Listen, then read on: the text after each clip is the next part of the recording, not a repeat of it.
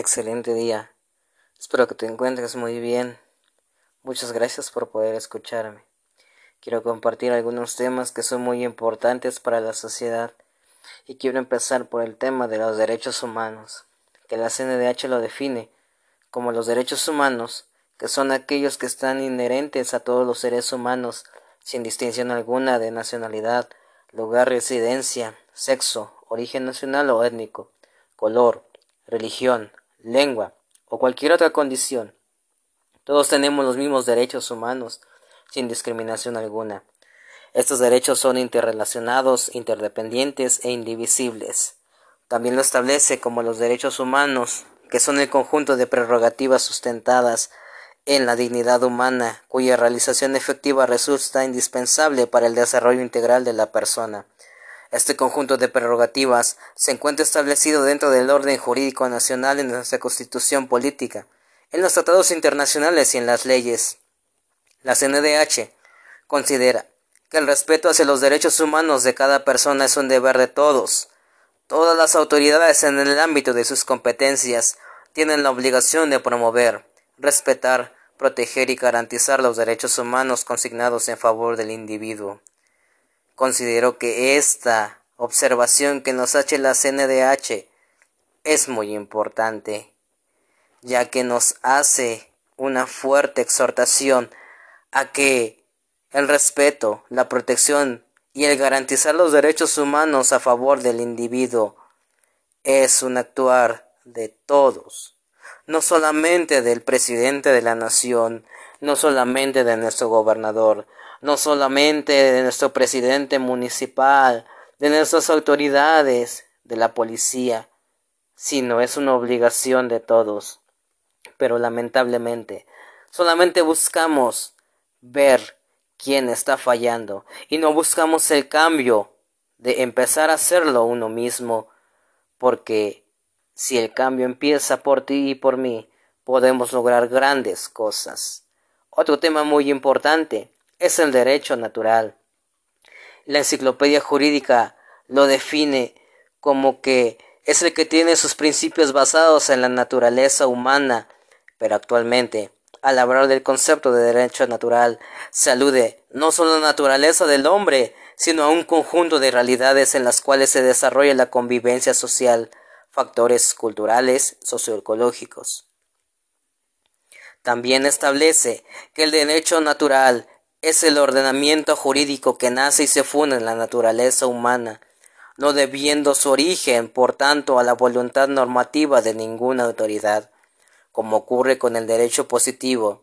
Es un conjunto de preceptos que se imponen al derecho positivo, y éste se debe respetar. El derecho positivo está establecido y sancionado para cada tiempo y para cada comunidad social, por la voluntad del legislador, que representa la voluntad social.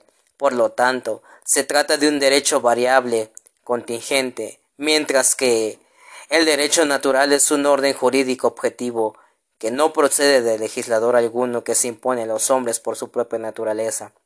Es objetivo e inmutable y conocido por la razón. Hace una observación muy importante, que es la de que las normas que integran al derecho natural son de carácter jurídico, es una realidad jurídica objetiva y no principios de carácter moral o religioso. Pero entonces, ¿qué hay de lo moral? ¿Qué hay de lo religioso? Si solamente nos dedicamos a lo jurídico, ¿qué vamos a hacer de lo moral? ¿Qué vamos a hacer de lo religioso? Porque si no mal recuerdo, cuando se creó esta bella carrera era para representar a Dios.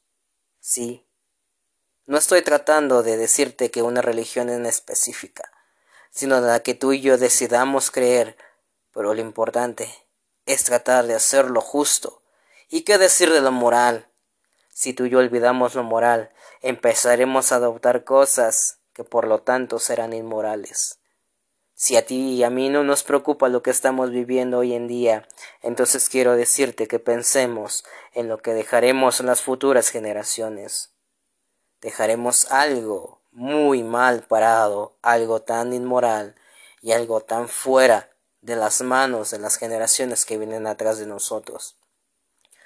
Otro tema es el de los derechos fundamentales, que son las garantías que se nos otorgan para defender los derechos que le corresponden a todo ser humano y los cuales se prioriza el derecho a la vida, el derecho a la libertad, derecho a la igualdad, derecho a la propiedad, derecho a la seguridad jurídica, derecho a la salud, derecho a la educación, derecho al trabajo y derecho a decidir cuántos hijos tener y todo esto para hacer la vida más digna.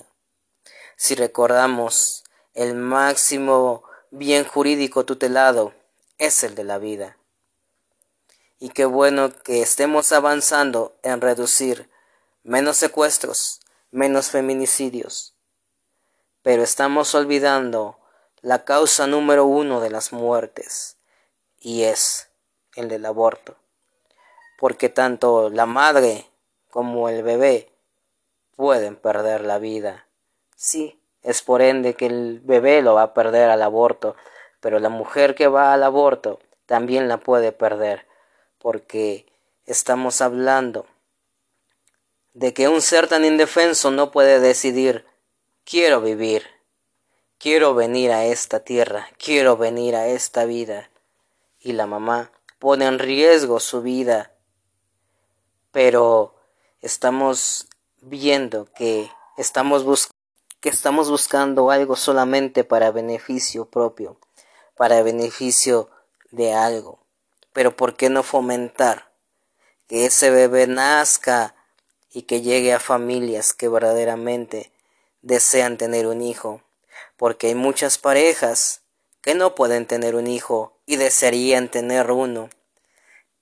Y los que pueden tenerlo, sea porque no haya sido planificado o porque sea producto de una violación, decidan abortarlo. Considero que mejor busquemos otra alternativa y como lo vimos anteriormente, no solamente esté basado en algo humano, en algo que se está volviendo tan inmoral y tan aceptado en la sociedad.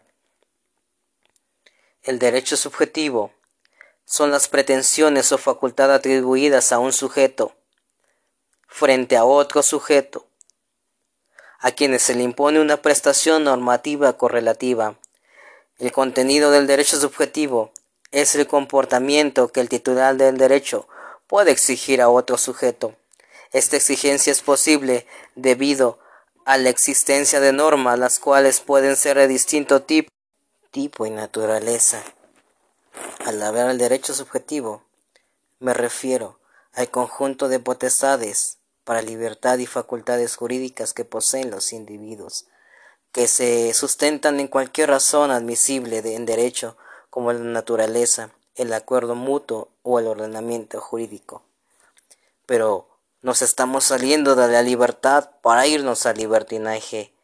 Estamos saliendo de esa línea tan delgada y nos estamos yendo a un nivel de libertinaje en donde vamos a dejar algo tan mal parado, tan feo para la siguiente generación.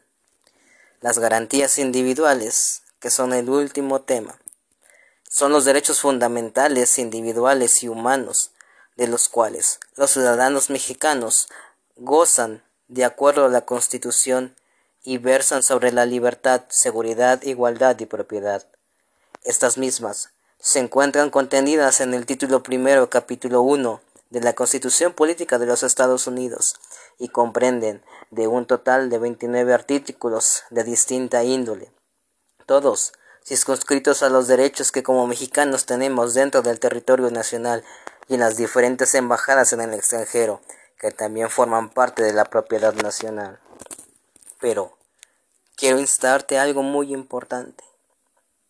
Y es, ¿estamos pensando solamente por ti y por mí? ¿O estamos pensando por los futuros hijos, por las futuras generaciones, por los futuros nietos que llegarán a esta tierra? Porque es lamentable que solamente estemos pensando en nosotros, estemos pensando por mí y no estemos pensando por lo que se dejará construido a la siguiente generación. Tú y yo ya vamos para afuera, pero ¿qué dejaremos construido? ¿Qué dejaremos de cimentación para la siguiente generación? El presidente de Rusia dijo, ustedes de edad adulta hagan lo que quieran. Si deciden ser una persona transgénero, está bien. Pero a los niños no me los toquen. Y en cambio, en México se ha dicho que se defenderá a muerte esta legislación que se quiere hacer. Y me gustaría que como legisladores dejaran de pensar solamente como legisladores y pensaran como padre de familia, como futuro abuelo, que dejaremos a la siguiente generación, que construiremos para ellos. Dejemos solamente de pensar egoístamente nosotros y pensemos en los demás. Gracias.